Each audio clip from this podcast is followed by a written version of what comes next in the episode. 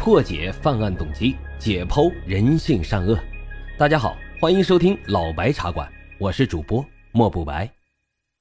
老白茶馆是我的首张原创播客专辑，希望大家多多的留言、点赞、订阅、打赏，也欢迎大家加入主播的新米团，来到我们白公馆。您的加入啊，就是对老白最大的支持。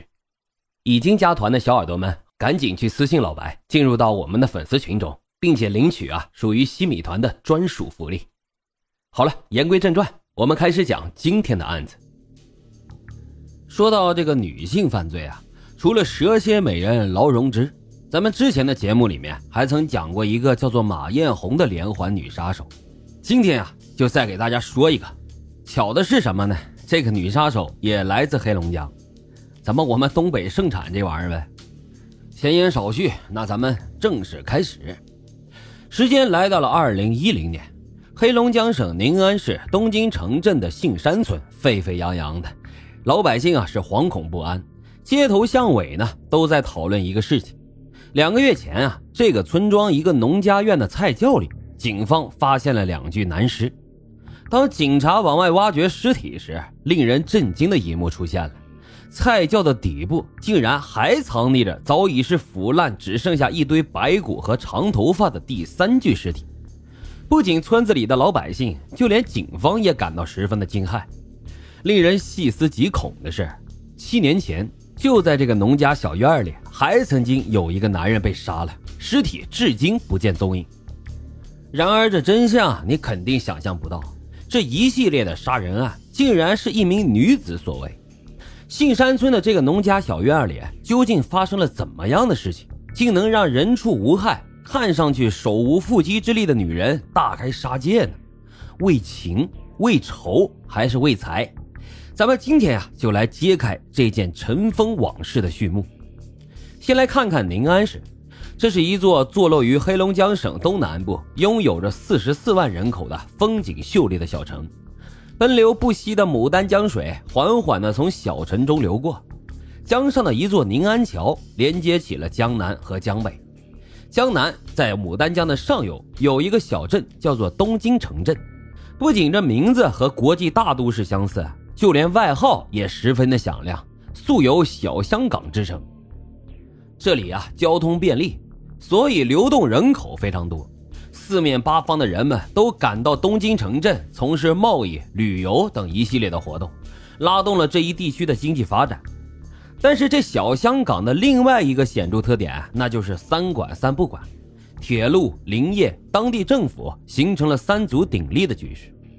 在东京城，一条马路东面归铁路管辖，西面归地方管辖，这种情况十分常见。并且啊，这种局面已经持续了长达半个世纪之多。外来人口混杂，再加上管理的特殊性，这也导致了东京城镇接连发生了很多重大的刑事案件。比如说，在2009年，私家车主杨鹤强奸杀人，频频作案，先后有五名幼女被其奸杀。巧合的是，就在距离杨鹤被捕整整一年过后，东京城镇再次发生了大案。这一次的主人公是年仅四十岁的苏娟，一个普通的不能再普通的农家妇女。这苏娟呢，长相清秀，身材高挑，只是皮肤稍微有点黑。当侦查员来到她家的时候，只看到菜窖上堆放着一米多高的杂草。挪开了这些杂草，一个破旧的轮胎压在了菜窖的铁盖上。侦查员打开菜窖，里面堆满了粪便以及各种生活垃圾，臭气熏天。当警方清理掉垃圾，于是就发生了咱们开头讲的那一幕。被杀害的俩人呢，是村里的刘姓两兄弟，分别是刘老大和刘老六。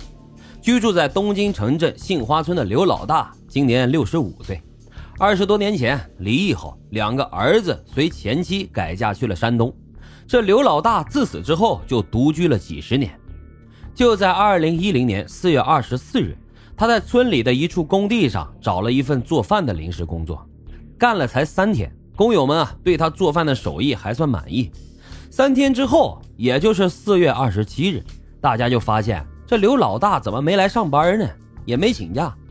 但是因为时间很短，工友们啊没有太在意，很快啊就将这个只上三天班的伙夫给淡忘了。并没有放在心上。据杏山村一个村民说，他最后一次看见刘老大是在四月二十六号晚上七点多。刘老大的弟弟刘老五得知大哥没来工地上班，于是，在二十七号早上就去他家看望，发现这房门紧锁，但是屋里的电灯却亮着。顺着窗户望进去，发现这炕上被褥叠放的很整齐，于是这刘家兄妹就纷纷猜测大哥去哪儿了。一时间，刘老大的失踪也就成了谜团